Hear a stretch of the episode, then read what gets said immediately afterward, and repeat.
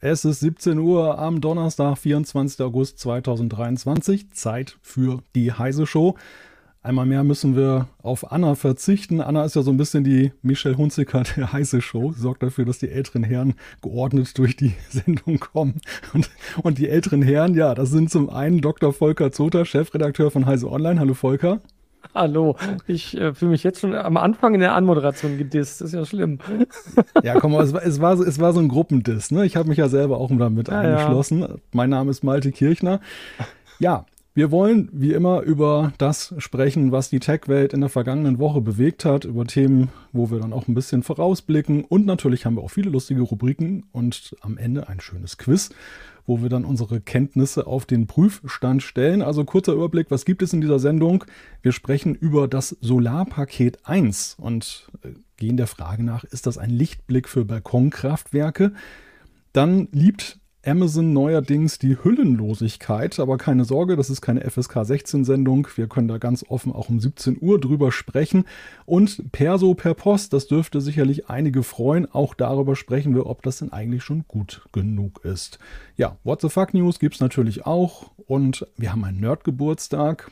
Gar nicht mal so einen alten Herrn, verrate ich an dieser Stelle schon mal. Also durchaus auch er lebt jemand, also noch. Er lebt noch, ja, Super. und er, ich glaube, er wird auch länger noch leben. Das ist auch eine gute Nachricht. Das ist gut.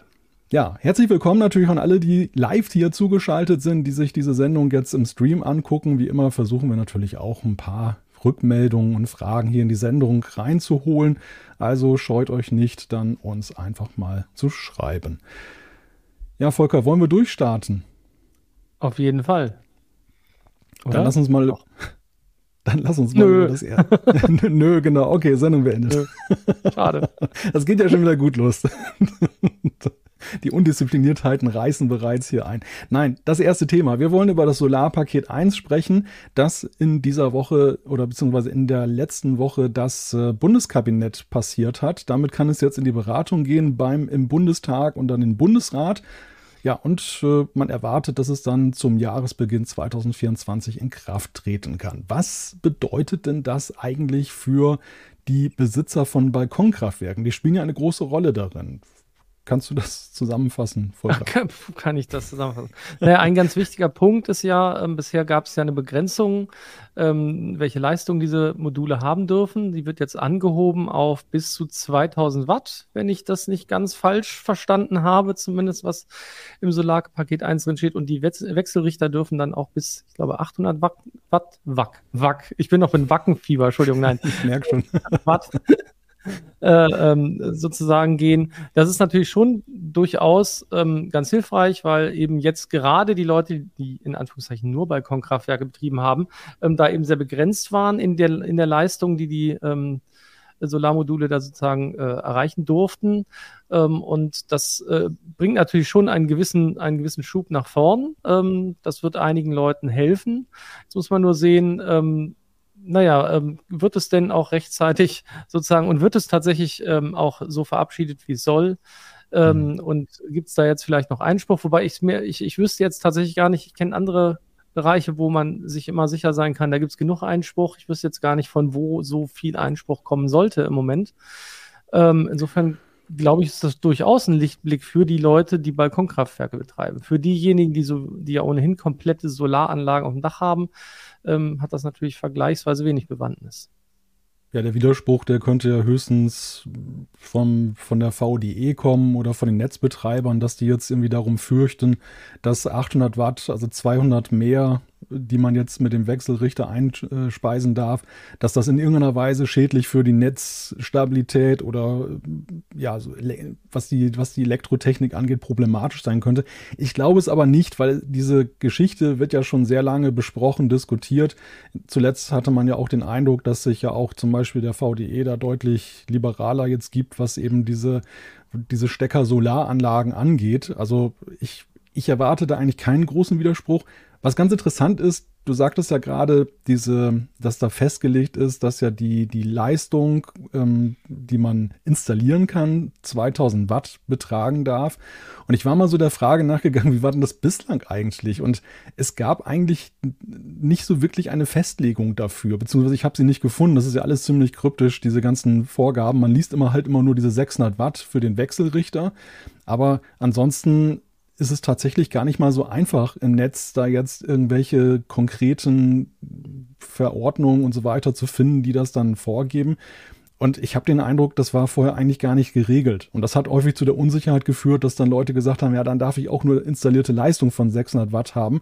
Obwohl ja jeder, der sich mit der Materie so ein bisschen beschäftigt, weiß, dass äh, man dieses Maximum der Module ja sowieso nur unter absoluten Idealbedingungen erreicht. Mhm. Und dieses äh, mehr Leistung, mehr installierte Leistung haben, um dann am Ende den Wechselrichter voll auszulasten. Das war ja sowieso schon empfehlenswert. Also so werden da vielleicht auch ein paar Unsicherheiten dann eben da auch aus der Welt geschafft. Und man merkt halt auch, dass das Thema Balkonkraftwerk, also ich sag mal, im Handel ist es ja schon gesellschaftsfähig geworden. Es ist so aus dieser Nerd-Ecke rausgekommen und die, diese Konkretisierungen, nenne ich sie jetzt mal, und, und Erweiterungen, die führen jetzt ja auch dazu, dass es dann noch mehr so, sag ich mal, in, in die allgemeine Öffentlichkeit auch übergeht, wo man dann auch keine Bauchschmerzen haben muss. Ja. Wir haben gerade schon Hinweise und, und Anmerkungen auch aus dem, aus dem Chat bekommen, ne? warum eigentlich 2 kW jetzt ähm, möglicherweise der, der Weg sind. Ähm, ne? Dann sagt Steph Trans sagt, ich denke mal, die 2 kW kommen daher, dass man keine riesigen Paneele auf dem Balkon haben möchte, weil der Betreiber eine erheblich eine erhebliche Schlechtwetterreserve vorgesehen hat. Ja, ist denkbar. Tatsächlich ähm, ist es, ist es nicht das, was man natürlich überall installieren kann. Ähm, die Frage, Balkonkraftwerk ist ja schon an vielen Stellen gar nicht mehr das eigentlich. Ne? Die Leute installieren das ja überall hin, wo sie denn gerade noch Flächen haben. Ähm, deswegen brauchen wir nicht, zu, nicht die Sorge zu haben. Es gibt die Fensterbankkraftwerke, wobei letztens ein Kollege genau das eigentlich getestet hat. Ähm, das waren zwei so kleine Paneele, die man ähm, die man sich irgendwo hinbappen kann, an die Wand sozusagen oder eben vielleicht auch auf die Fensterbank. Aber damit erreicht man halt nicht so wahnsinnig viel. Da kommt nicht so wahnsinnig was rum. Mit, mit, mit zwei Kilowatt, wenn die ordentlich, also ansatzweise im Durchschnitt ganz ordentlich ausgelastet sind, kriegt man schon einiges zusammen und dann kann man vielleicht auch seinen Wechselrichter halt auslasten. Ähm, das ist ja auf jeden Fall schon mal was ob tatsächlich, du hast ja von das Thema angerissen, ob die, ob die Netzbetreiber Sorge haben, dass, äh, dass dadurch äh, die Netzqualität äh, problematischer wird. Kann ich mir tatsächlich nicht vorstellen, übrigens. Ich glaube nicht. Also ich meine, dann, dann hat man die Probleme schon bei den ersten 600 Watt. Ne? Wenn da jetzt noch 200 dazukämen, ist das, glaube ich, nicht das Problem, das man dann da haben würde. Und es wird ja vor allem, ne, also dass man eine Auslastung hat oder die Vollauslastung halt sozusagen reinbringen kann ins Netz, das ist ja sowieso nicht ständig gegeben.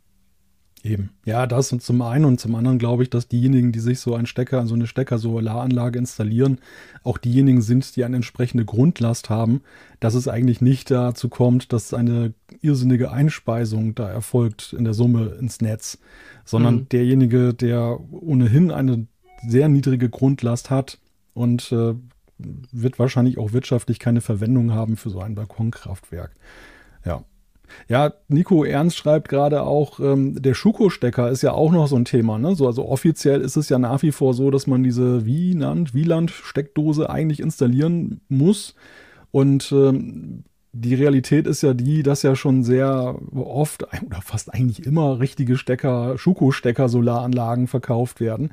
Und ähm, dieser Zustand soll ja auch enden, wobei jetzt nicht mit diesem Gesetz, glaube ich, sondern das ist ja dann tatsächlich dann wieder so eine VDE-Geschichte, dass die dann diese, diese, ja, wie nennt man das, diese Norm da zurücknehmen und, und äh, auch den Schuko-Stecker dann zulassen. Am Ende eigentlich nur eine Anpassung an die Realität. Also da ist ja jetzt wirklich keine Änderung für die meisten, die jetzt so ein, so ein Balkonkraftwerk betreiben. Ja, genau. Also da, da geht es, glaube ich, auch insbesondere darum, da sich an die Realität anzupassen. Und ähm, ich meine, der VDE hat doch auch schon Aussagen dazu getätigt gehabt, oder? War das nicht so? Ich ja, bild mir ja, das ja. zumindest gerade ein. Ähm, insofern, wie gesagt, äh, vielleicht mal was, was relativ gut und schnell äh, sozusagen in Gesetzesfassung dann auch vorliegt und verabschiedet werden kann, sodass da halt mehr Klarheit geschaffen wird. Also schaden kann das auf gar keinen Fall. Äh, unser Strom, wenn der Strommix mehr Sonnenenergie sozusagen bekommt, kann das auf jeden Fall nicht schaden. Und es gibt halt einfach zu viele Flächen, die brach liegen und so kann halt jeder ein bisschen seinen Teil dazu beitragen oder halt einfach zusehen, dass er den Strom natürlich auch einfach für sich nutzt. Ne? Muss ja auch nicht jeder zurück einspeisen. Ja, das ist einfach auch total lustig, ne, wenn du da irgendwie selber Strom erzeugst. Also es spricht natürlich auch das Spielkind so ein bisschen an, die ganze Sache, dass du dann da in deinem Garten oder auf deinem Balkon dann auch diesen, diesen Eintrag an Strom hast aus Sonnenenergie. Nebenbei, was auch ganz wichtig ist mit dem Solarpaket, ist ja, dass auch die Anmeldung deutlich vereinfacht wird. Also es mhm. reicht ja künftig dann die Eintragung ins Marktstammdatenregister der Bundesnetzagentur. Auch da hat man irgendwie Dutzende Einträge, die man vorher machen musste, reduziert. Also will man reduzieren in Zukunft, wenn es dann umgesetzt wird.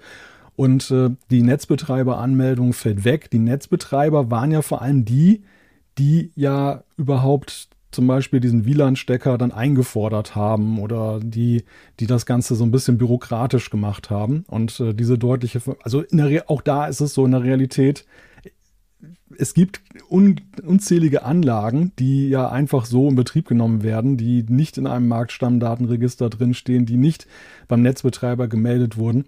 Also da ist es ja auch im Grunde genommen eher eine, eine Vorgehensweise, um mehr Anlagen überhaupt erfassen zu können, weil die Leute dann geneigter sind, es zu tun, sie dann beim Marktstammdatenregister online anzumelden, als wenn sie jetzt diese bisherigen Hürden nehmen müssen. Aber es hält sie nicht davon ab. Genau, ich glaube auch, das geht da darum, glaube ich, dann mehr Klarheit zu schaffen, vielleicht auch eine bessere Übersicht zu bekommen, wo sind denn jetzt eigentlich die Anlagen und bisher wurden die halt schwarz betrieben, trifft es ja irgendwie nicht so ganz bei Solaranlagen, aber ähm, ne, das ist ja schon ganz, ganz hilfreich, das zu wissen und äh, dann halt auch eben vielleicht bessere Prognosen für Stromauslastung etc. machen zu können, als wenn die Leute das halt irgendwo blind betreiben und äh, ich glaube, das ist schon auf jeden Fall ein richtiger Weg, das zu vereinfachen, einfach um es dann auch anzukurbeln, statt genau die Leute teilweise davon abzuhalten, da, dass sie sagen, ach ja, nee, ach Gott, ist mir der Aufwand zu groß oder ich mache es halt nicht und beides ist eigentlich nicht wahnsinnig zielführend. Das eine bremst es und das andere führt dazu, dass man da eben keinen klaren Blick bekommt, wie viele installierte Anlagen hat man eigentlich. Sie fristeten ein Schattendasein, um mal so eine Phrase zu machen. Sehr schön. Warte, wo, wo, ja. wo ist das Phrasenschwein heute gerade aufgestellt? genau, das, das, hat Anna mit in den Urlaub genommen. Wir, ah. können, wir können hemmungslos Sprüche machen. Sie sammelt noch. Genau. Ja. Im Urlaub. Mal gucken. Ja. Ja, State of Trends schreibt noch, äh, rein physikalisch ist der WLAN-Stecker schon sinnvoll. Offene, stromführende Steckkontakte sind in der VDE nun mal eigentlich nicht vorgesehen und die ganzen Schutzmaßnahmen sind ja streng genommen nur eine Krücke. Das ist ja die große Streitfrage, ne? Also die diese ganzen WLAN-Stecker-Geschichte da umtreibt. Äh, ich meine, wir beide, wir, wir streifen ja das Thema jetzt nur. Wir haben ja bei uns in der Redaktion ja große Experten und wenn man mit denen darüber spricht, ja, die äh, finden diesen Ansatz, diesen Sicherheitsansatz doch sehr arg hochgegriffen, weil sie sagen, man kann sich, man kann da eigentlich gar kein Gewischt kriegen bei den Vorkehrungen, die da sind, aber andere sehen das eben anders. Und deshalb war ja eben lange Zeit das ja auch so ein No-Go, dass man sagt, der Schuko-Stecker ist das Mittel der Wahl, was er jetzt effektiv ist. Ne? Und von so vielen Stromschlägen haben wir bislang noch nicht gehört durch Balkonkraftwerke. Was hast du denn für Stecker, Malte? das kann er nicht. Das lacht er weg. ja, genau, genau. Das lacht er weg. Selbstverständlich ein WLAN-Stecker, ja. Natürlich. zwei, zwei am besten, zwei. Nein, aber äh, du hast von, den, von dem Spieltrieb gesprochen. Ist das bei dir so? Also, du hast, glaube ich, mal gesagt, als es relativ frisch war bei dir. Ähm, ist das Spieltrieb oder verschwindet der, verfliegt der? Nein, es ist tatsächlich, es ist tatsächlich lustig, immer mal wieder auf die Anzeige zu gucken, wie viel denn da eigentlich reinkommt. Also das, das ist in jeder Hinsicht witzig. Zum einen hat man ein ganz anderes Bewusstsein dafür, wie ein, ein Jahresverlauf eigentlich ist, was die Helligkeit angeht. Also dieses subjektive Empfinden, hey, es ist dunkel und es ist hell, das kannst du dann wirklich dann in Grafiken dann nachvollziehen. Das finde ich schon mal sehr lustig. Ähm, zum anderen kannst du auch sehen, ob das Gefühl, dass ein Jahr jetzt ähm, nicht so toll war, ob das denn auch mit der objektiven Realität übereinstimmt. Und es ist einfach immer mal wieder lustig. Also ähm, das Problem ist natürlich dabei, und da ist man wieder ein bisschen in Nerdtum, es gibt häufig nicht so gute Schnittstellen. Also die, die Heumalz-Wechselrichter, ähm, die zum Beispiel, da kann man relativ schöne Sachen machen, wenn man so einen Raspberry Pi nimmt und äh, da gibt es entsprechende, entsprechende Sachen auch im Netz, die man da nutzen kann. Wenn man so einen Die-Wechselrichter hat, Die, wir erinnern uns, das ist ja der, der Wechselrichter, oh, ja. der zuletzt ja auch durch äh, fehlende Vorkehrungen von sich reden machte. Da ist es so, dass man da eine App benutzt, die eine geschlossene API hat und man kann dort aber, wenn man da bei SolarMan vorspricht, kriegt man dann so einen individuellen API-Zugang. Aber das ist ziemlich fisselig und macht die Sache auch relativ umständlich und kompliziert und wird dann viele auch abschrecken, das zu nutzen. Aber das ist eigentlich gerade so der Spaß, ne? wenn du dir irgendwie dann Widgets, Widget rausbastelst für dein Smartphone, Homescreen oder ähm, wenn du so eine Uhr hast, die, die äh, so, eine, so eine Anzeige hat, dass du dir dann irgendwie so ein Feed drauflegst, dass du mal gucken kannst, was ist denn gerade die aktuelle Einspeiseleistung. Also das, das macht eigentlich dieses Abenteuer Solaranlage noch ein bisschen lustiger. Okay, ich sehe schon. Der Spieltrieb ist zumindest noch nicht verflogen. Nein. Nein, offenbar nicht. Okay. Ich muss das auch noch mal irgendwie ausprobieren. Klingt nach einem interessanten Spiel. Im Moment bin ich mit Baldur's Gate 3 beschäftigt. Wenn ich das durch habe, kann ich mich mal mit dem Thema beschäftigen. Wobei das Timing dann schlecht ist, Volker. Dann, bist du, dann sind wir mitten im Winter, ne? Dann hast du nur noch zwei Sonnenstunden am Tag. Dann, das ist natürlich jetzt so, die, die, die Highscores, die knackst du natürlich so Juni, Juli, August. Da macht es ja, wirklich das am meisten ist ja eh durch Freude. jetzt, das Thema. Das Thema ist ja für mich jetzt für dieses Jahr durch. Dann ist doch ist genau das Richtige. Und wer, wer weiß, wie lange ich brauche, um dieses Spiel durchzuspielen. Insofern, vielleicht dann nächstes Frühjahr doch super. Aber hast du eigentlich den, hast du eigentlich auch den Eindruck, dass, dass man schon so im Ortsbild diese Stecker, so Alarmanlagen jetzt auch wirklich immer häufiger sieht? Also das, das, das geht mir so, dass das wirklich schon krass auffällt in letzter Zeit. Also ähm, bei, bei, mir in der Nachbarschaft und Umgebung sehe ich tatsächlich aber eher, also die, sagen wir so, die, die Balkonkraftwerke, die sieht man nicht ganz so häufig, finde ich, weil dazu muss man meistens, müsste man halt auch den Garten sehen ne? und nach vorne raus sieht man halt dann doch mehr die Dachanlagen bei uns irgendwie, dass das halt mhm. wirklich deutlich zunimmt. Ähm, ist ein bisschen ähnlich wie mit Elektroautos. Ne? Also es ist jetzt, ist jetzt noch nicht überall, aber man sieht es halt deutlich an mehr Stellen und ähm, überall, wenn jemand ein Gerüst aufs, an, ans Dach anstellt, dann weiß man schon, was als nächstes passiert. Nicht etwa das Dach wird neu gedeckt, sondern da wird halt sozusagen das, das Solarmodul oder die Solarmodule dann montiert. Aber ja, mhm. ab und zu, wenn man in Gärten vorbeigeht, dann sieht man durchaus hier und da mal so die aufgestellten Balkonkraftwerke. Also dann meistens aber eher im Garten stehen, so als Einzelmodule. Das ist auch so ein bisschen lustig. Ja, Surfax äh, bringt hier einen Aspekt rein, den ich auch ganz interessant finde. Und das ist die Frage, wo geht die Reise denn weiterhin? Wir haben jetzt ja gesehen, wie in kürzester Zeit diese Stecker-Solaranlagen ja eine interessante Entwicklung genommen haben und jetzt ja auch von 600 auf 800 Watt künftig dann eben äh, erlaubt sein sollen. Und äh, er schreibt hier, ich wäre für eine weitere Stufe 3 Kilowatt Wechselrichterleistung, wenn dieser direkt auf den Zählerschrank gelegt wird, selbstverständlich auch ohne Netzbetreiber Genehmigungspflicht. Das, das, das klingt sympathisch, ne? Also das. Würdest du sofort machen, oder? es, es, wäre eine Überlegung wert. Mhm. Ja, warum nicht? Also ja, mal schauen. Vielleicht ist das, das, denn, vielleicht ist das der nächste Schritt. Äh, ich meine, wir können mal froh sein, erstmal, dass dieses Solar-Paket 1 kommt, sozusagen. Ja. Ähm, und es hat ja schon eine Nummer, deswegen Vielleicht gibt es ja dann das zweite. Dann muss man sich nur fragen, wie, wie wird dann die Leistung, wie skaliert die mit? Verdoppelt die sich beim zweiten oder geht die nur um 1000 hoch? Werden wir sehen. Aber es wird bestimmt kommen. Gehe ich auch von aus. Ja.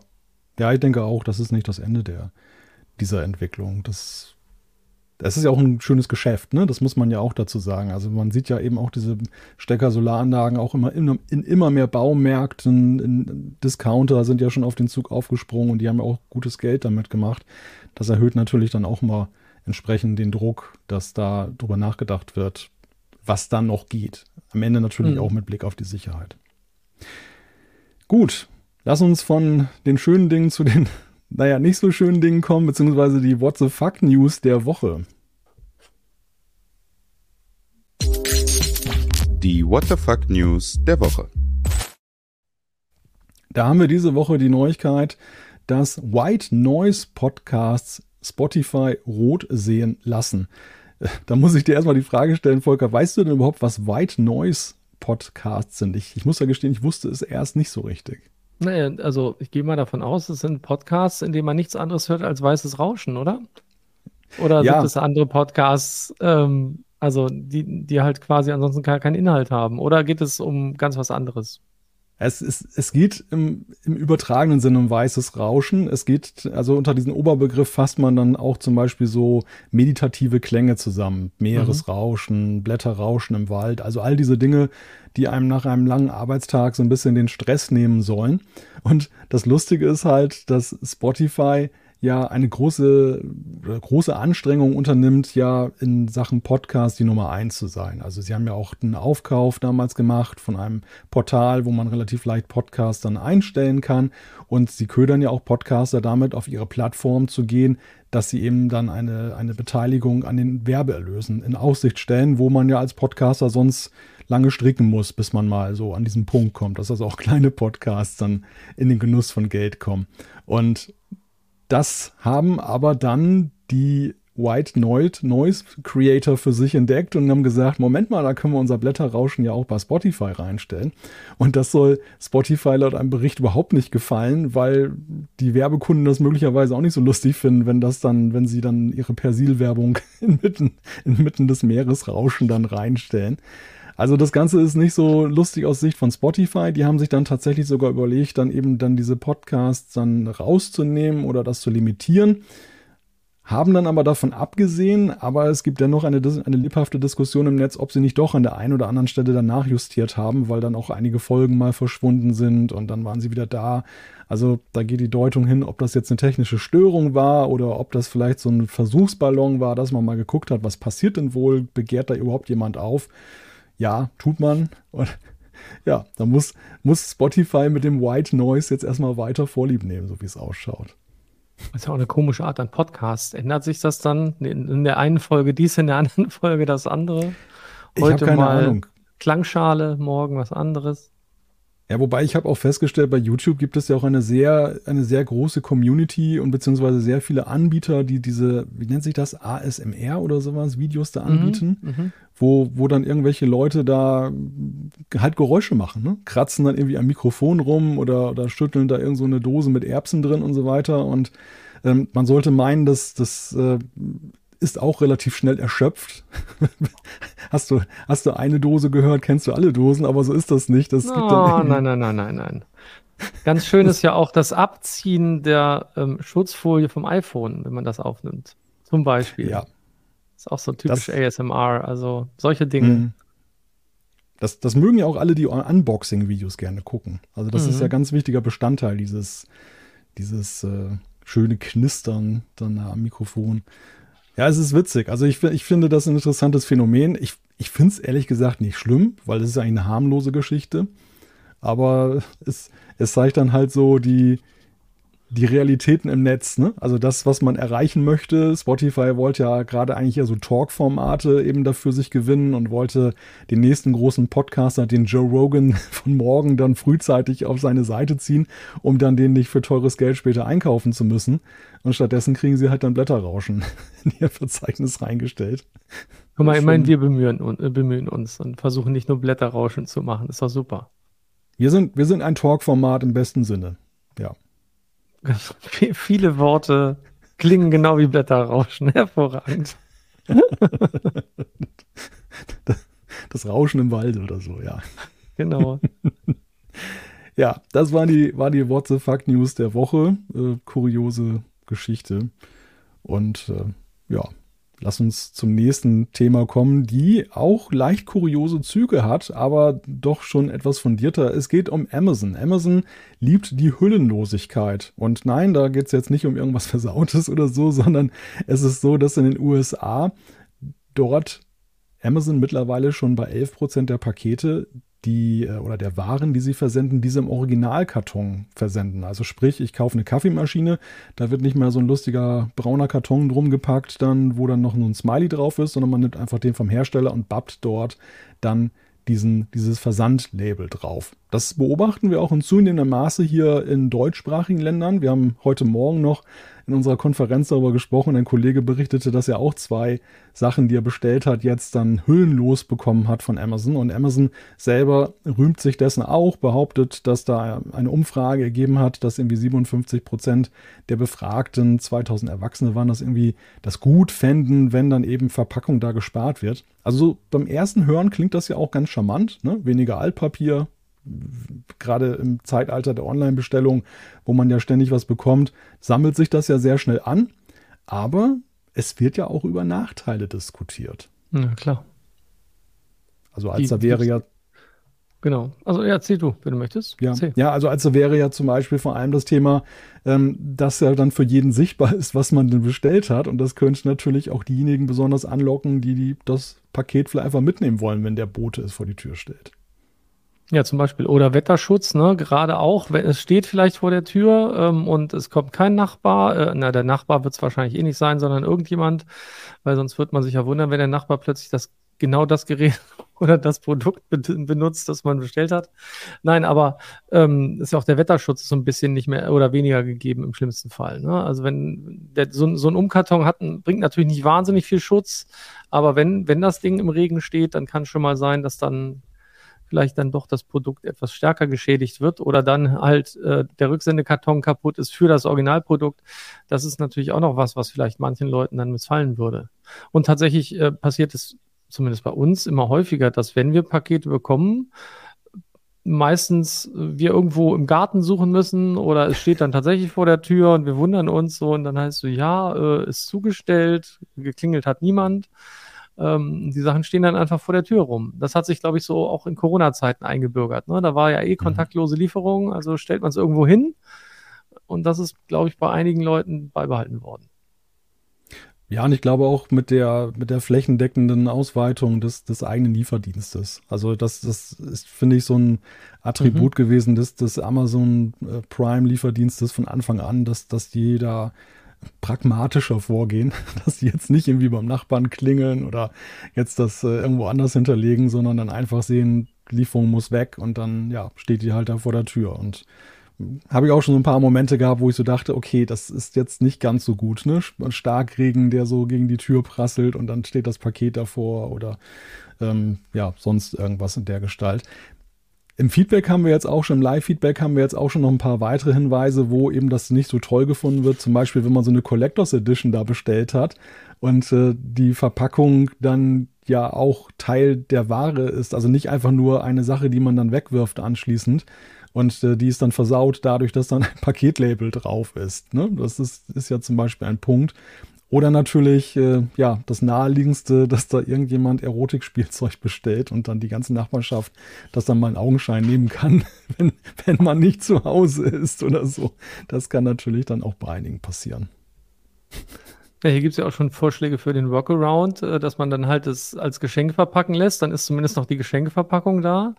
Aber ähm, das, das ist wahrscheinlich auch nicht Sinn der Sache. Oder wirklich, also klar, Kle kleiner Hotfix vielleicht, aber wer weiß, wie lange sowas hält. Und äh, die Geschenkverpackung ist dann ja meistens auch nicht so ideal. Das sind ja meistens so Taschen, ne? So bei Amazon zum Beispiel, die hauen da gerne so Taschen, äh, äh tun, tun die Sachen in Taschen rein. Mhm. Lassen sich wahrscheinlich auch so nicht gut verschicken. Vielleicht gibt es dann ja automatisch einen Umkarton, man weiß es nicht. Aber man muss ja, ja auch überlegen, ne, warum macht Amaz äh, äh, Amazon das eigentlich? Die wollen natürlich ja. vor allem erstmal, erstmal, glaube ich, selbst sparen an der Stelle und haben sich wahrscheinlich sicherlich öfter gedacht, ja gut, gibt halt genug Kartons, da ist es totaler Quatsch, das nochmal umzuverpacken. Also verschickt man es dann direkt so, bis die Leute sich vielleicht beschweren. Weiß ich nicht. Oder macht es einfach weiter so. Weil es das, spart das ist, halt natürlich auch Geld. Das, das ist ja sowieso so ein Punkt, der vielen dieser Nachhaltigkeitsinitiativen innewohnt, ne? dass es nicht immer unbedingt praktisch ist, sondern dass es dann vor allem auch den, das, das unter dem Unternehmen äh, viel Geld erspart, was es ausgeben muss. Also wie zum Beispiel jetzt irgendwie der Fastfood-Konzern, der plötzlich auf Strohhalme verzichtet. Erst macht er sie aus Pappe statt Plastik, das konnte man noch nachvollziehen, dann ließ man sie einfach weg. Und dann äh, zum gleichen Preis wird der, wird der Kunde damit zwangsbeglückt, dass dann nachhaltig agiert wird. Und, und kauft sich am Ende dann doch wieder ein Plastikstrohhalm, weil er dann sein Getränk irgendwie nicht äh, sonst trinken mag. Ne? Nur, dass er sie dann halt zu Hause hat. Also das, das ist so ein Beispiel. Und bei Amazon ist das halt auch so ein Punkt. Ähm, im Moment stellen sie es in den meisten Fällen zur Auswahl. Man kann irgendwie dann auswählen, ob man das möchte, wobei auch schon berichtet wurde, dass einige sagten, sie hätten das gar nicht gesehen. Also zumindest ist es nicht mehr so sichtbar, so, so stark.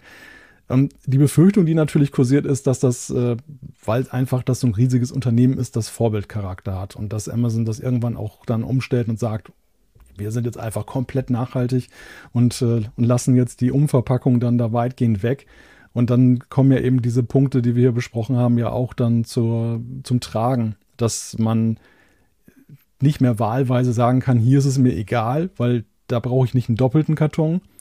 Und bei anderen Sachen ist es vielleicht doch ganz gut, da möchte ich diesen Umkarton haben. Also aus den unterschiedlichsten Gründen, Wetterschutz, Privatsphäre oder eben auch, weil das Produkt vielleicht anfällig ist, dann doch, ähm, wenn, wenn es jetzt ohne, ohne diesen zusätzlichen Schutz verschickt wird. Ja. Werbung. Ihre IT-Landschaft ist hochkomplex, Ihre Anforderungen an IT-Sicherheit sind hoch und eine einfache Migration zu einem Hyperscaler ist nicht ohne weiteres möglich? Die IT-Lösungen von Norris Network bieten die perfekte Grundlage für Ihre Multi-Cloud-Strategie. Nutzen Sie die Vorteile einer maßgeschneiderten Cloud-Lösung und steigern Sie die Agilität und Effizienz Ihres Unternehmens mit der Cloud-Expertise von Norris Network besuchen Sie www.noris.de slash multicloud.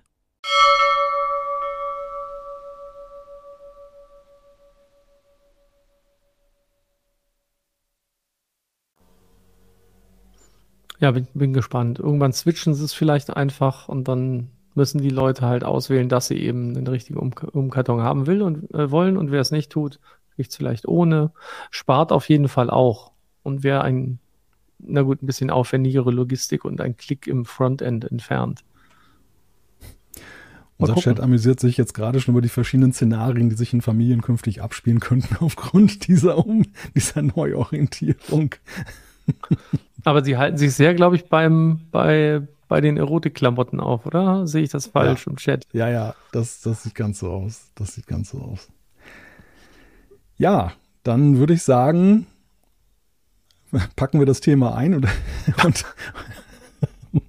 kommen wir zu unserer nächsten Rubrik, der Nerdgeburtstag. Der Nerdgeburtstag der Woche. Ja, er lebt noch, äh, das ist die gute Nachricht. Und äh, blenden wir doch einfach mal ein Bild ein, dass wir ihn mal zu Gesicht bekommen, um wen es heute geht. Ähm, wer könnte das sein, Volker? Naja, gut, da ich sogar lesen kann, ist es noch einfacher, aber ich kann es auch so erraten, dass es äh, einer der Google-Gründer, Sergey Brin, ist. das ist ja nicht so total tricky. Und zwar 2010, ne? Das Bild ist schon älter, das erkenne ich sofort. also ja, ja, ja. aber eins der bekanntesten Bilder, glaube ich, von ihm. Ich weiß gar nicht. Ich habe lange nicht, ich bin lange nicht mehr wahrgenommen, muss ich zugeben. Die waren ja, ja. mal sehr im Fokus, bis sie dann angefangen haben, alles aufzuteilen und so weiter er hat sich tatsächlich auch so ein bisschen naja, zurückgezogen. Ne? Also die großen, großen Zeiten im, in, im, Spotlight sind vorbei. Das ist auf jeden Fall, ist, er hat nicht heute Geburtstag, sondern er hatte schon Geburtstag am 21. August, also vor drei Tagen. Aber das ist erst Jahrgang 1973. Wenn wir also rechnen, dann wissen wir, genullt, 50. Geburtstag. Und das ist Sergei Michailowitsch Brin. So, der hat zusammen mit Larry Page seinerzeit Google ins Leben gerufen, die Suchmaschine. 1998 haben die beiden den Prototypen vorgestellt. Ja, und von August 2015 bis Dezember 2019 war er auch Präsident von Alphabet. Das ist ja die Holding, der, zu der Google gehört. Aber dann hat er gesagt, oder haben die beiden gesagt, ähm, wir ziehen uns doch ein bisschen zurück. Management können andere besser. Das ist eigentlich nicht so unser Ding. Ganz interessant finde ich seinen Werdegang. Das, das war mir vorher auch noch nicht so bewusst. Er ist in Moskau geboren, der Vater war Mathematiker und die Familie ist dann 1978 äh, bzw. 1979 ausgereist. Hatte die, die wurden so ein bisschen schikaniert und dann haben sie einen Ausreiseantrag gestellt. War auch nicht so ganz einfach. Und äh, als Sergei dann fünf Jahre alt war, sind sie dann halt in die USA übergesiedelt. Dort hat er dann nach der Schulzeit äh, ein Studium begonnen in Informatik und Mathematik. Ja, und relativ schnell über eine Garagenfirma mit Google ist er dann zum Multimilliardär dann aufgestiegen. Also das ist schon so eine klassische, ich möchte nicht sagen Tellerwäsche, aber Hobbycoder zum Millionär-Geschichte. Ne? Ja, zur richtigen Zeit das Richtige erfunden sozusagen. Oder was heißt erfunden? Es gab ja schon andere Suchmaschinen. sondern da halt vielleicht einfach besser den, die Wünsche der Leute erkannt zu dem Zeitpunkt und dann halt ein richtiges Geschäftsmodell daraus gemacht, das uns ja bis heute alle begleitet, ob wir es gut finden oder nicht. Aber es gibt ja auch alternative Suchmaschinen ansonsten. Vielleicht man, manche Leute im Chat haben sich äh, erhofft, dass es ein anderer äh, Mensch ist angesichts der äh, Gamescom. Der hatte aber einen Tag vorher, glaube ich, Geburtstag. Ich glaube, am 20. August ähm, hat John Carmack Geburtstag gehabt. Ne? It Software, Doom, Quake und so weiter und so fort. Aber nein, wir haben als Überraschung Sergio Brin gehabt. Wir sind antizyklisch unterwegs. Antizyklisch unterwegs. Ne, der ist halt, der ist der Geburtstag noch, noch jünger, noch, noch weniger entfernt als der von Aber John Carmack durch deine Erwähnung haben wir jetzt ja tatsächlich zwei Geburtstage, die wir ja, jetzt hier feiern können. Das ist ja, ja auch ein Novo. Ne? Kaum ist Anna mal nicht da, können wir sogar zwei Geburtstage feiern und beide leben noch. Nee, ich glaube, die wird uns echt verhauen, wenn sie zurückkommt, dass wir die ganze Zeit darüber uns lustig machen. ja, nein, das Anna, Anna hat ja Humor. Da, ja, ja, definitiv. Hoff, hoffe ich. genau, ansonsten seht ihr uns nächste Woche mit blauem Auge hier sitzen. Oder nächste genau. Woche ist sie, glaube ich, wieder da. Ja. ja dann Sehr schön. Mal gucken, Wir freuen uns darauf schon. Ja, definitiv, definitiv. Ist ja auch viel einfacher, wenn man die Leitung nicht noch, äh, wenn man die Sendung nicht noch nebenher noch leiten muss und einfach nur dann Gesprächsgast ist. Ja, apropos Sendung leiten, lass uns doch weitergehen in unsere, unserer Tagesordnung zum nächsten Thema, Thema Nummer drei. Und das ist etwas, was äh, ja auch äh, alle Bürger betrifft, denn es geht um Ausweisdokumente, Reisepässe und Personalausweise. Da stehen auch Veränderungen ins Haus, nämlich unter anderem, dass man den Ausweis zum Beispiel sich künftig per Post zuschicken lassen kann, wenn er fertig ist. Also es gibt ein mehrstufiges Konzept. Auch das wurde vom Bundeskabinett gebilligt. Das sieht so in der ersten Stufe vor, was viele Kommunen schon praktizieren, dass man solche Abholboxen wie so Packstationen dann installieren kann. Und dann können die oder sollen äh, die, die Rathäuser und dann kann man seinen Ausweis dann, dann abholen, jenseits auch der Öffnungszeiten. Das ist ja eine erste Erleichterung für alle Berufstätigen. Aber im nächsten Schritt gegen eine Extragebühr soll man dann eben auch sich den Ausweis zusticken lassen. Die Frage, die mir ja gleich durch den Kopf schoss, war, dieser Plan geht so bis 2024, 2025. Ist das denn in, in, mit Blick auf die Jahreszahl genug Digitalisierung und, und Vereinfachung oder müsste man eigentlich nicht schon beim Ausweiswesen den nächsten Schritt irgendwie auch mal ins Auge fassen? Sprich, ganze Digitalisierung. Du meinst, den komplett aufs Handy zu bringen dann? Richtig, genau. Ja, ich glaube, äh, da, da könnte ich mir vorstellen, dass es immer wieder, also Datenschutzprobleme, Sicherheitsprobleme gibt, weil ne, längst nicht jedes Gerät möglicherweise dieses Secure-Element schon so unterstützt, wie es dafür sein müsste. Das ist ja immer gerne so ein Problem bei den, bei den Smartphones und äh, der Ausweis soll ja besonders gut abgesichert sein und fälschungssicher sein. Ich glaube, da, also weiß ich nicht, äh, gibt es denn schon, gibt es eigentlich schon Länder, die den komplett digital inzwischen so vorhalten. Also, dass es tatsächlich ganz ohne geht, ist mir jetzt im Moment gar nicht bekannt. Ich meine, man kann ja jetzt mit der, mit dieser ähm, Ausweis-App 2 ein paar Dinge machen, aber den halt ja nicht komplett ersetzen durch Smartphone, sondern man braucht ihn ja immer, ne, sozusagen als, als Hardware-Dongle. Ja. Ähm, das ist ja die eine Sache, aber grundsätzlich fände ich es erstmal total toll. Also ich finde es super nervig, dass man auch für die Abholung, wenn man schon, also man braucht ja eh schon oft den Termin beim, also was heißt oft den Termin beim Bürgeramt, um dann da alles Mögliche zu machen ähm, um dann eben seinen Ausweis neu zu beantragen oder den Reisepass ähm, und dann den einfach zuschicken zu können, fände ich schon super. Ähm, weil ich nicht weiß, ob das so mit den Abholboxen dann so super funktionieren wird. Gerade bei den, bei den Bürgerämtern wäre ich dann doch eher für, für Zusendung per Post, muss ich zugeben. Mhm. Fände ich eigentlich, ja, also fände ich ganz charmant die Idee. Und ist natürlich nicht wirklich digitalisiert an der Stelle, aber ich glaube, das wäre trotzdem schon mal ein Fortschritt, weil es einfach den Komfort erhöht für, für den Nutzer, die Nutzerin. Also um nochmal zu einem Punkt vorher zurückzukommen, diese, diese Möglichkeit, die Ausweise komplett zu digitalisieren, es ist zumindest so, dass, glaube ich, Google und, und Apple entsprechende Schnittstellen schon anbieten. Jetzt gerade für Führerscheine und so weiter in den USA. Das wird dort aber auch nur vereinzelt von einigen Bundesstaaten bislang in Anspruch genommen. Es steckt dort auch noch in den Kinderschuhen, aber zumindest gehen die halt in die Richtung, weil sie natürlich auch selber ein Interesse haben, das Smartphone weiter dadurch aufzuwerten, dass man da alles in seinen Wallet reinpacken kann.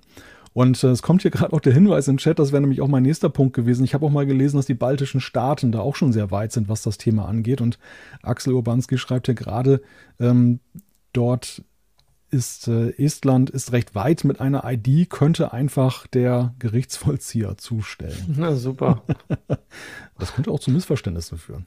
Ja, ich oh Mist, ich mach nicht auf. Ich habe doch nur ihren Perso.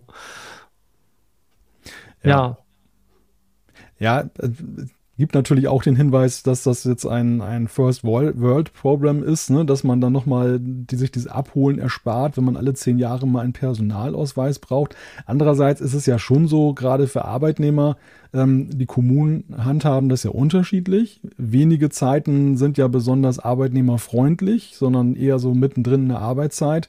Und ähm, die, diese Abholtermine oder auch die Termine sind ja häufig sehr, oder je nachdem, wie, wie das ist, ne? meistens kann man ja auch schon terminfrei abholen, aber manchmal braucht man eben doch einen Termin und äh, dann ist es halt blöd, wenn man dann sich extra da frei nehmen muss, um das zu machen. Also es ist halt ein Komfortzugewinn, den man da einfach dann da hat.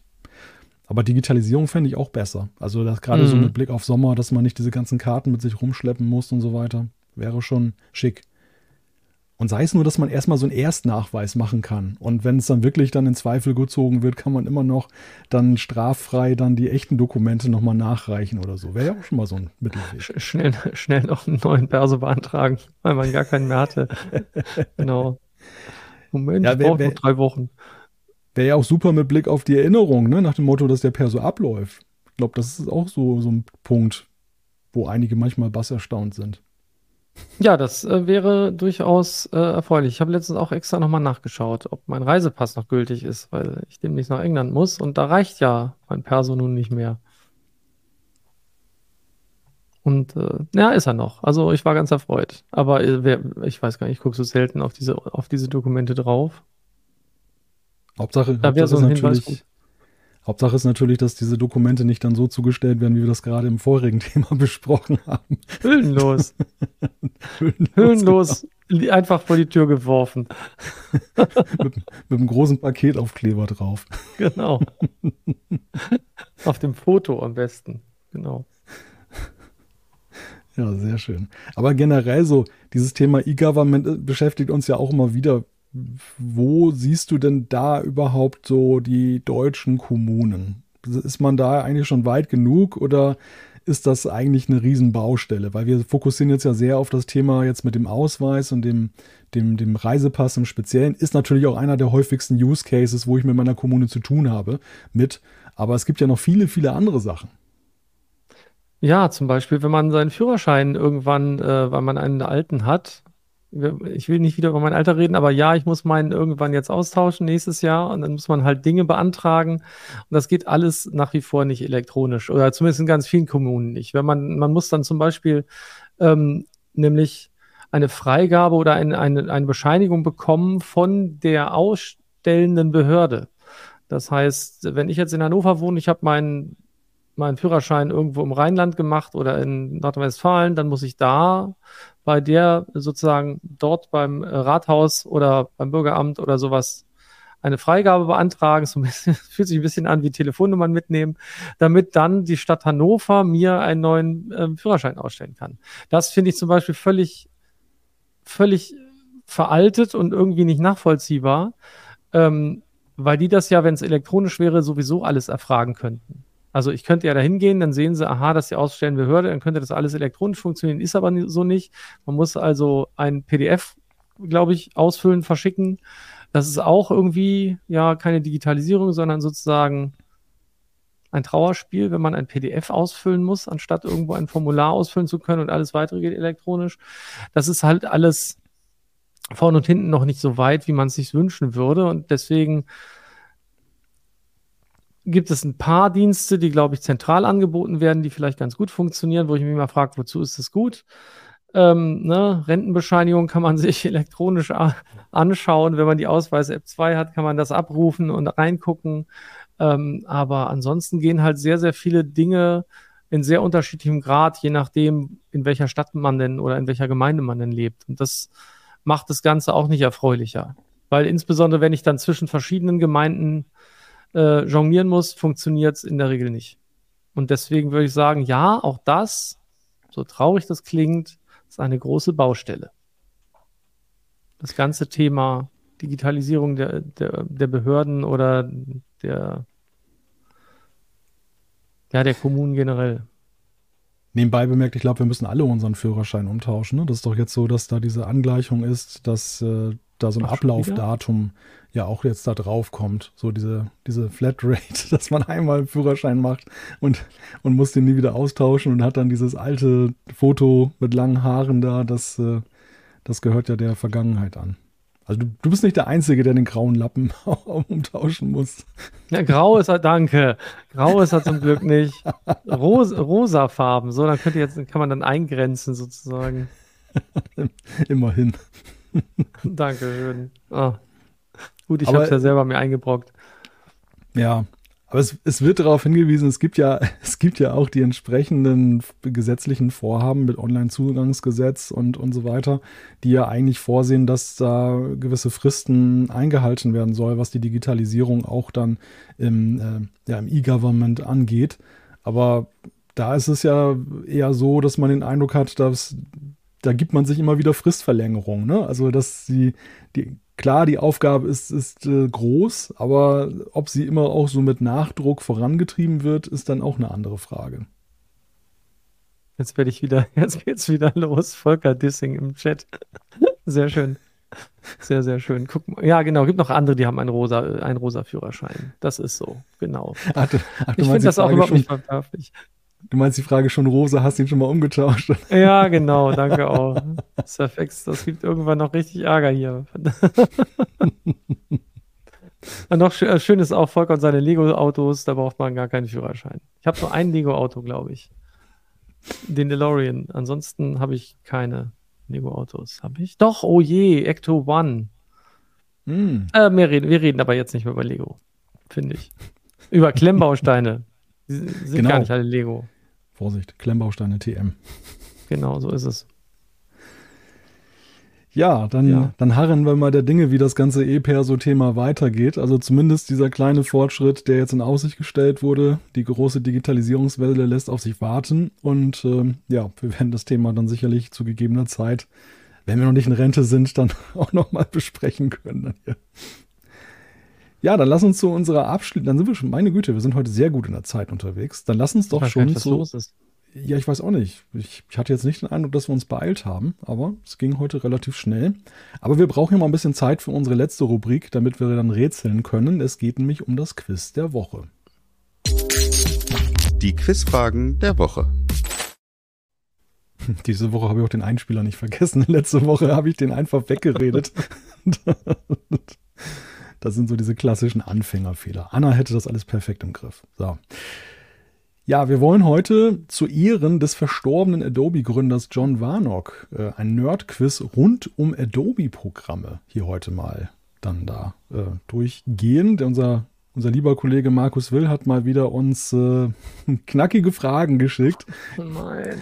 Ja, ja, das, Markus hat ja, hat ja sehr große Freude daran, uns immer dann herauszufordern.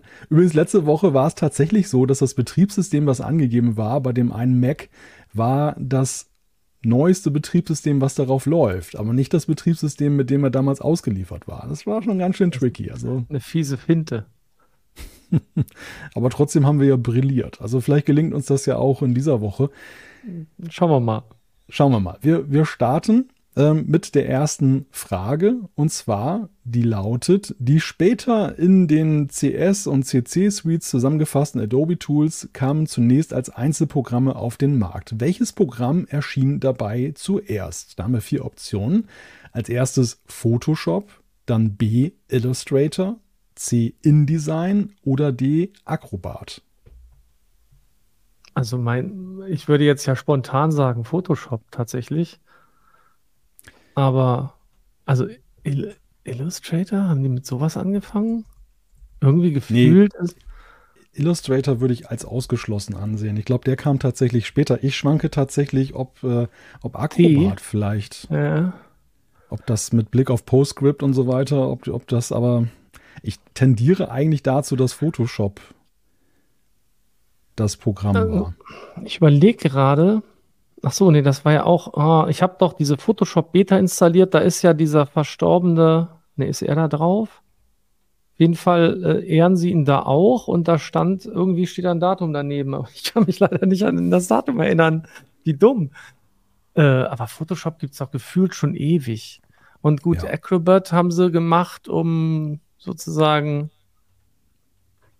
ein Produkt aus PostScript zu machen, ne? Ein, ein nutzbares mhm. Produkt aus PostScript zu machen. Puh, das gibt es natürlich auch schon echt lange. Aber ich bilde mir ein Photoshop. Ist Photoshop nicht länger? Würde ich auch sagen. Ich, ich meine auch Artikel gelesen nicht. zu haben.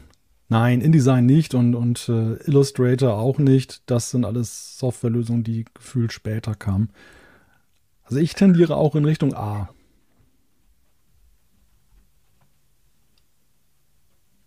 Ich würde, ja, ich würde auch A sagen. Ich weiß nicht, Acrobat, ja, könnte. Mh. Hm. Naja, nee, lass uns A nehmen. Man muss ja auch daneben liegen können. Also. Genau. Ich log das mal hier ein. Die Ergebnisse lösen wir. Ein. Die Ergebnisse lösen wir dann wie immer dann, dann abschließend äh, oder die Ergebnisse schauen wir uns abschließend an, weil ich will ja jetzt nicht da einen Vorteil haben, dass ich dann schon weiß, was denn da das die Lösung ist, beziehungsweise aus Versehen da drauf gucke. Kommen wir dann also zu, zu Frage 2 und die lautet, für was stand bei Adobe das Papier Project Camelot? Ich hoffe, ich habe es richtig ausgesprochen. Dann haben wir da die Antworten, die Skizzierung des Flash-Prinzips, B, die Grundzüge des PDF-Formats, C, das InDesign-Entwicklungspapier oder D, das Ideenpapier für Adobe Air. Jetzt ist natürlich so ein bisschen die Frage Camelot, wofür steht das? Steht das, steht das für unterdrückende Ritter der Tafelrunde oder ist das so eine Art Befreiung? Das ist ja eigentlich ne, so, so ein ich glaube, eher positiv besetzt, ne? Würde mhm. ich jetzt vermuten. Und ähm, für, also Flash ist für, dich, für mich nicht positiv besetzt, aber es war vielleicht ja anders gedacht. InDesign, weiß ich nicht. Adobe Air, da kann sich ja gar keiner mal gefühlt dran erinnern, glaube ich. Ich fände ja cool, also ich fände ja sinnvoll, wenn, e, wenn eben, also das ist jetzt ein bisschen schwierig, also jetzt, das ist jetzt natürlich bis Produktionshintergrundannahme, dass ähm, wenn eben die eine Frage gewesen wäre und es war tatsächlich die Antwort A richtig und es ging nicht um Acrobat, also nichts mit PDF, dann könnte jetzt B Grundzüge des PDF-Formats vielleicht das Richtige sein. Das, das war ja, also sollte ja auch sozusagen eine übergreifende Nutzung und irgendeine Befreiung sein. Deswegen hätte ich jetzt gedacht, B mhm. fände ich ganz, also ich fände B ganz schön. Ich tendiere auch dorthin, denn in dem Nachruf, äh, da war es dann so, dass dann ja die, die Rede davon war, dass sie seinerzeit ja eben Adobe gegründet haben und weggegangen sind bei dem Folgenunternehmen, weil sie eben frustriert waren, dass sie das mit PostScript nicht dann äh, so umsetzen konnten, wie sie das wollten, wenn ich das richtig in Erinnerung habe. Und das würde dann ja so auch sprechen, Befreiung, PDF-Format, PostScript, also halte ich für plausibel. Flash, mh es Kann natürlich auch sein, aber. Ja, mir, mir, fehlt einfach die Fantasie dafür, warum das jetzt für Flash sprechen sollte oder für InDesign oder für Adobe Air. Bei Adobe Air weiß ich nicht mal, was es ist, muss ich gestehen.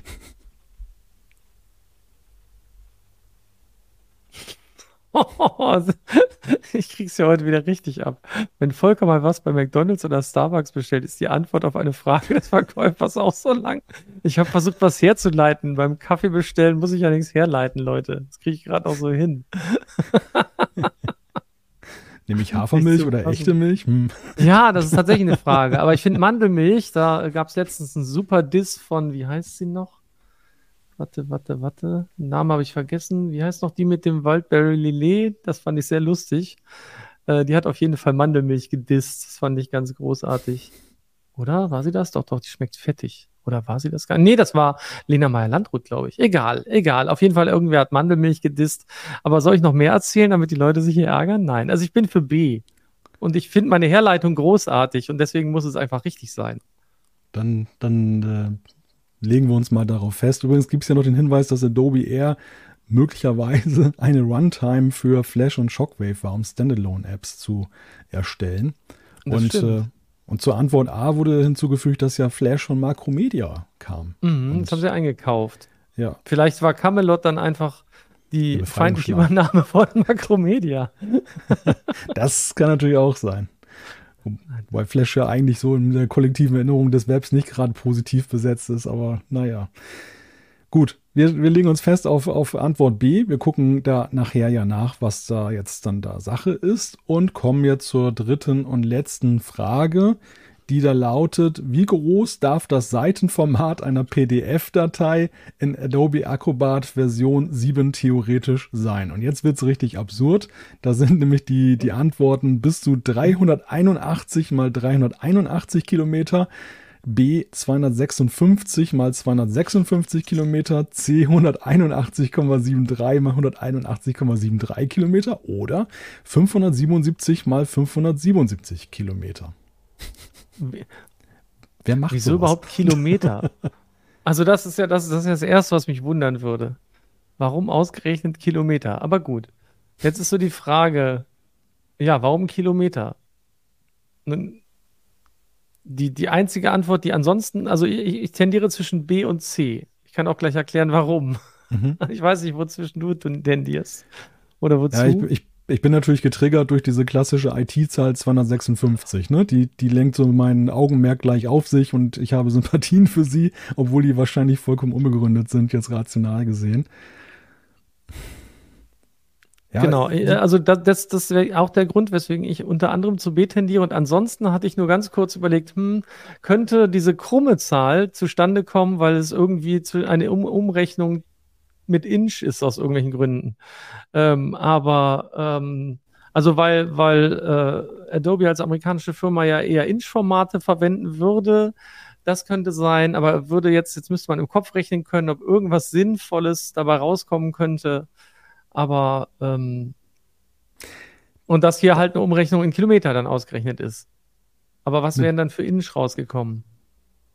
Also es wären ja, wenn hm. es 200, also auch wenn dann, wenn man sich dann wieder orientieren würde an den Nerd-Zahlen, würde dann irgendwas mit 181 in Kilometerumrechnung rauskommen, weil Kilometer müssen es ja mehr sein als Quatsch, nicht als Inch. Ich re rechne gerade in Meilen. Egal. Äh, ich habe keine Ahnung, muss ich zugeben. Ja, also ich finde, die, ich finde das, dieses Erklärungsmodell mit der Umrechnung finde ich sehr sympathisch. Jetzt habe ich leider in den Chat geguckt und einer hat alles umgerechnet und sagt, das ist alles krumm. Das ja. Aber Nein.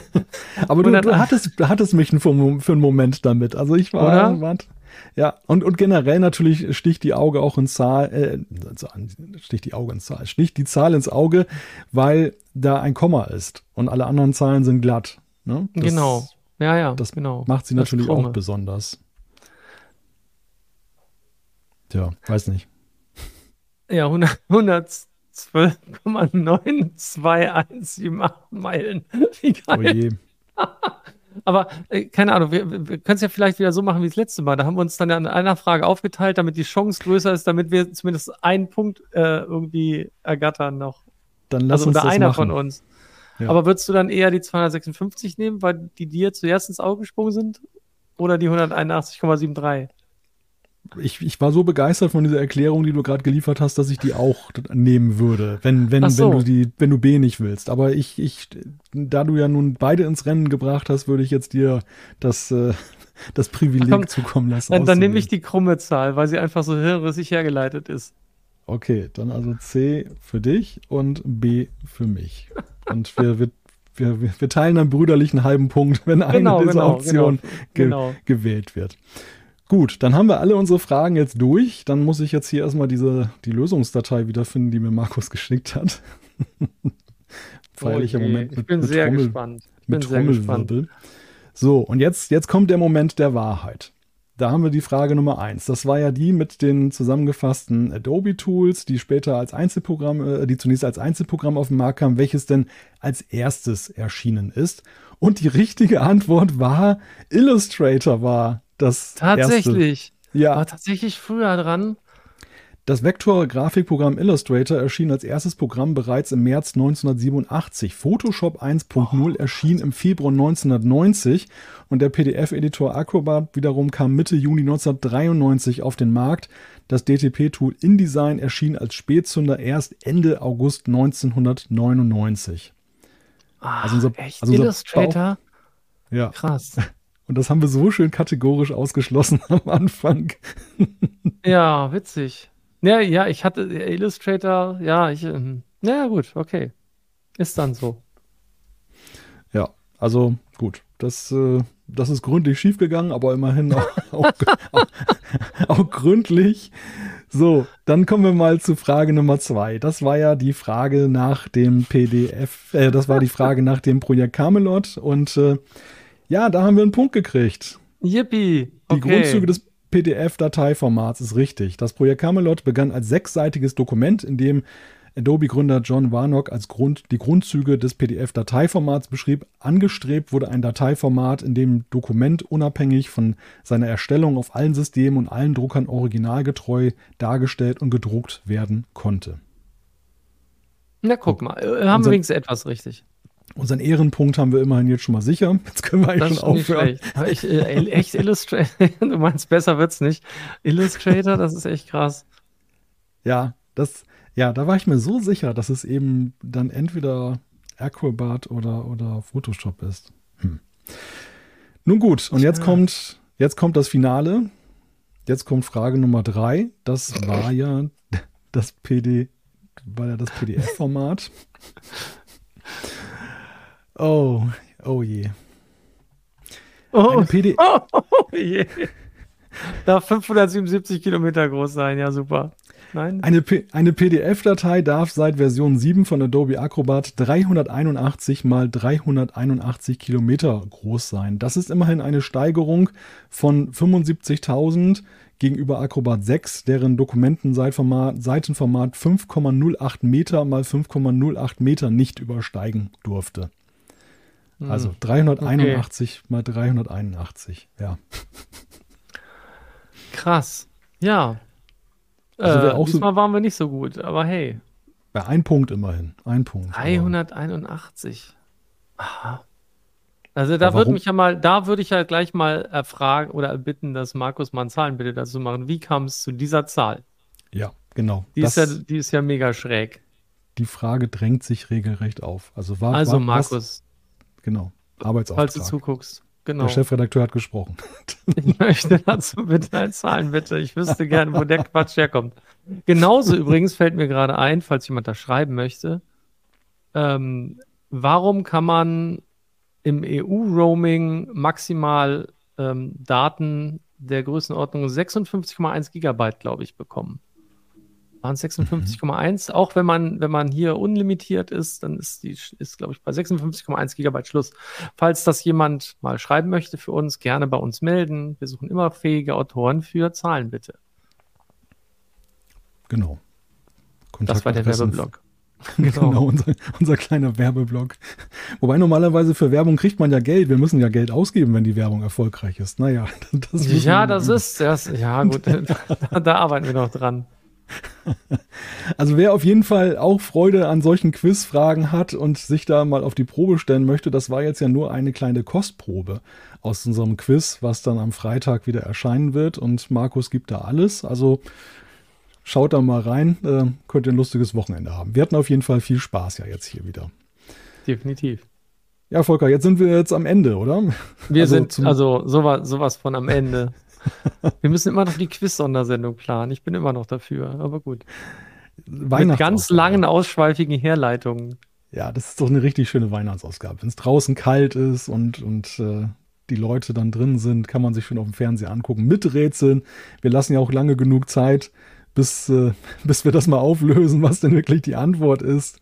Da kann man noch den einen oder anderen Glühwein dann runterschütten in der Zwischenzeit. Ja, ist doch wunderbar. Hervorragend. Ich sehe schon, du bist bereits in Weihnachtsstimmung.